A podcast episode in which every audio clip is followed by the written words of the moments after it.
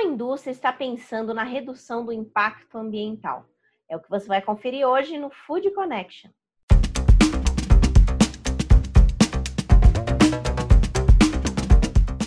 De volta com o Food Connection, um programa para toda a cadeia de alimentos e bebidas. Eu sou Ana Domingues e nessa sexta-feira a gente vai falar sobre a importância da redução do impacto ambiental. Mas antes da gente começar o nosso episódio, eu queria que você já se inscrevesse no nosso canal, ativasse as notificações para ficar por dentro de tudo que acontece aqui no programa para toda a cadeia de alimentos e bebidas. Se você preferir, também dá para conferir os nossos episódios nas principais plataformas de podcast. É, a redução do impacto ambiental já se tornou prioridade para diversas marcas no mercado de alimentos e bebidas.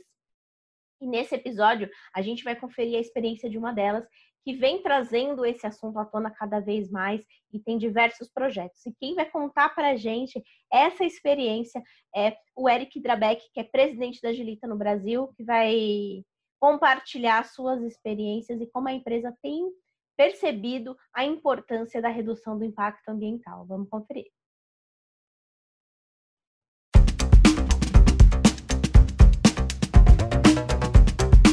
Para começar o nosso bate-papo, eu queria é, entender como que a pandemia afetou essas ações na sua empresa. Hum, legal. Primeiro, eu queria agradecer o convite, participar aqui com vocês. É, é, a gente vive esse cenário né, de pandemia que afeta todo mundo, especificamente no, na questão da eficiência energética.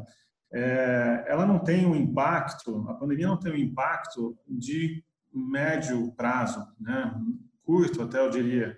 Ela tem um impacto de curtíssimo prazo, que são as ações que estão acontecendo hoje nas plantas, né? Então a gente tem que reprogramar as atividades, reprogramar a implementação de alguns projetos, mas esse é um assunto que a gente está olhando lá na frente, né? Então, assim como ele já vem há bastante tempo. Então, a pandemia ela tem um impacto no curtíssimo prazo, no cronograma das atividades, mas não nos nossos planos futuros, nas nossas estratégias de, de, de renovação da fonte energética. Então, é, eu acho que ele tem, ele é um, um um impacto muito pontual, agora que não impacta, na verdade, a estratégia da empresa como um todo.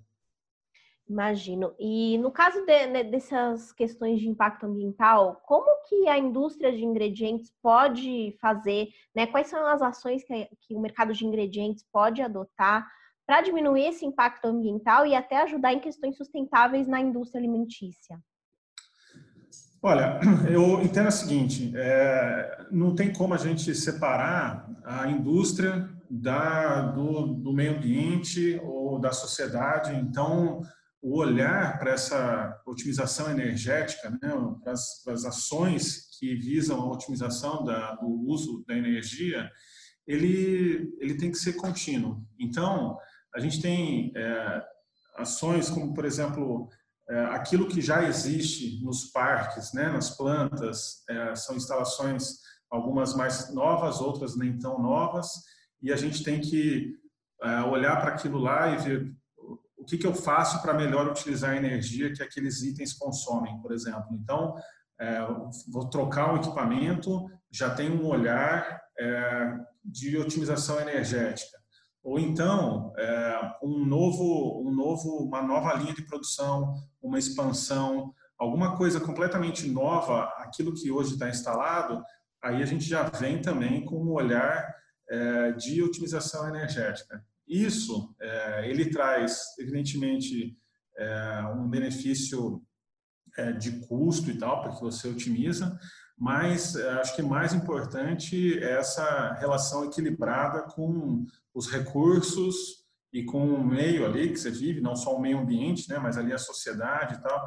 Então, eu acho que, que esses são os principais pontos que de olhar, né, da gente ver aquilo que está, o que pode ser feito à medida que você vai renovando o parque e quando você vem com uma instalação nova, um projeto novo, você já pensar na melhor forma, na, na, no consumo energético mais otimizado preferencialmente é, de uma fonte renovável. Né? Então, se a gente olhar para trás, era mais usual é, o consumo de, de, energia de fontes não necessariamente renováveis. Né?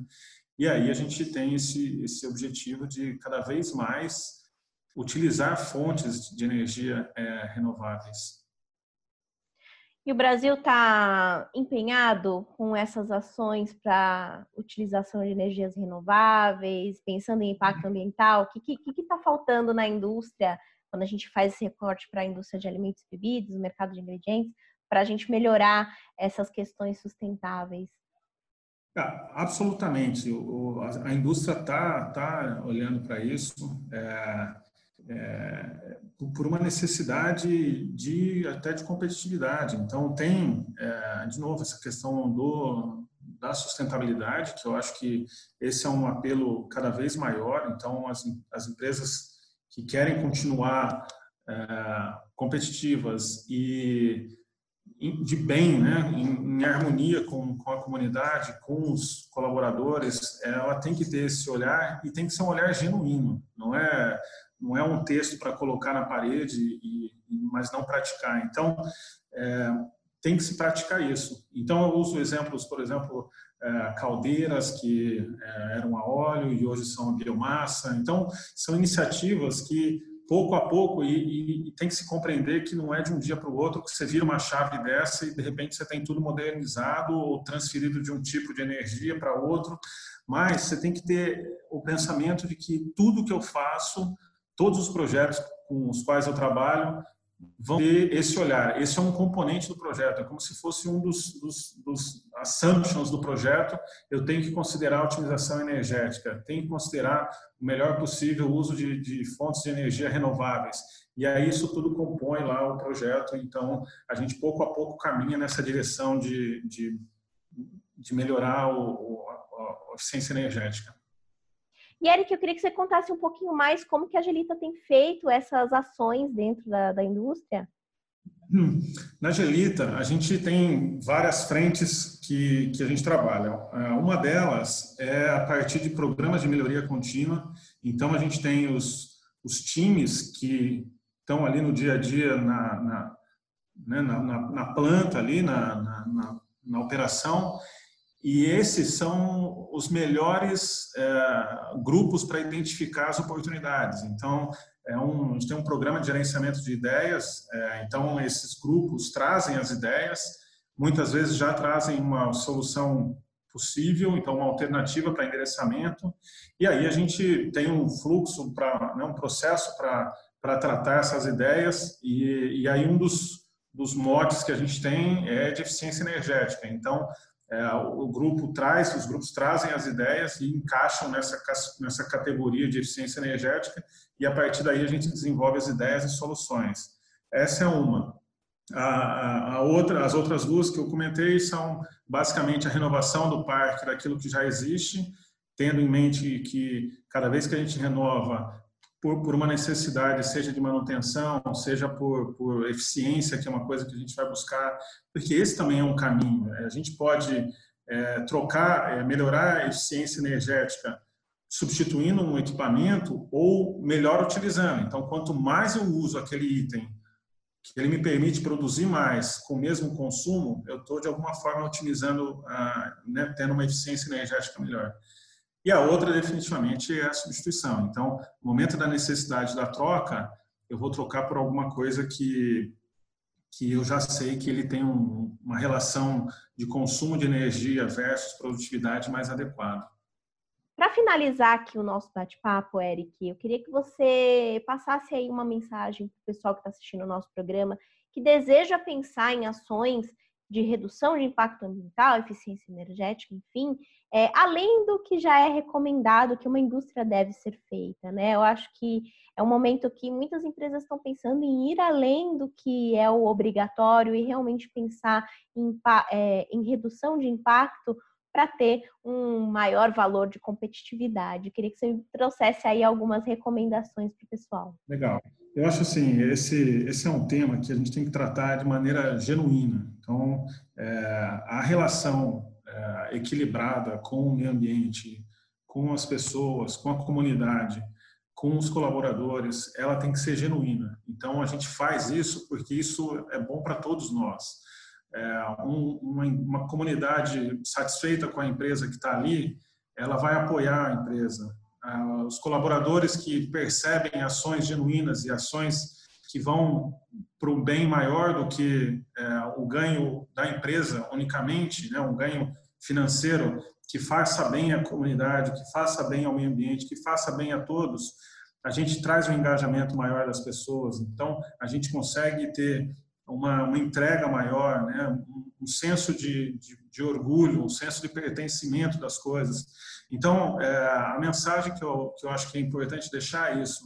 É, isso tem que ser genuíno e isso traz um retorno que muitas vezes não é mensurável, mas é é a satisfação das pessoas de trabalharem conosco. Os parceiros também estão nessa, então, fornecedores, clientes, de alguma forma, eles são envolvidos nisso, e isso traz um equilíbrio. Né? A empresa está lá, evidentemente que ela também visa ganhar dinheiro, mas ela está em equilíbrio com todos esses outros agentes que, que não são menos importantes. Então, acho que é isso. É, nem sempre é fácil, né? a gente tem inúmeros desafios para conseguir fazer isso. A gente tem um histórico que que, que não tinha tanto esse olhar, então é uma mudança de mindset de todo mundo, não é unicamente da empresa, dos colaboradores ou da, da sociedade, mas é uma coisa que a gente tem que trabalhar culturalmente para ir ajustando. Mas uma vez que, que todos esses é, stakeholders aí é, percebem ou notam o benefício, está todo mundo engajado e aí vai embora. Então, quer dizer, o que pode soar né, inicialmente como adicional, um gasto que talvez seja desnecessário, na realidade, ele, ele volta muito rapidamente em benefício da própria empresa.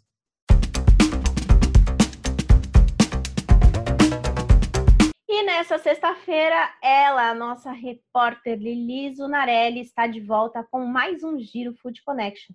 Lili, conta pra gente quais são as novidades dessa semana. Oi, Ana! E com o intuito de ver micro e pequenas empresas enfrentar os desafios que surgiram junto com a pandemia, o Sebrae do Rio de Janeiro lançou editais para ajudar cerca de 2.500 empreendedores em todo o estado do Rio de Janeiro.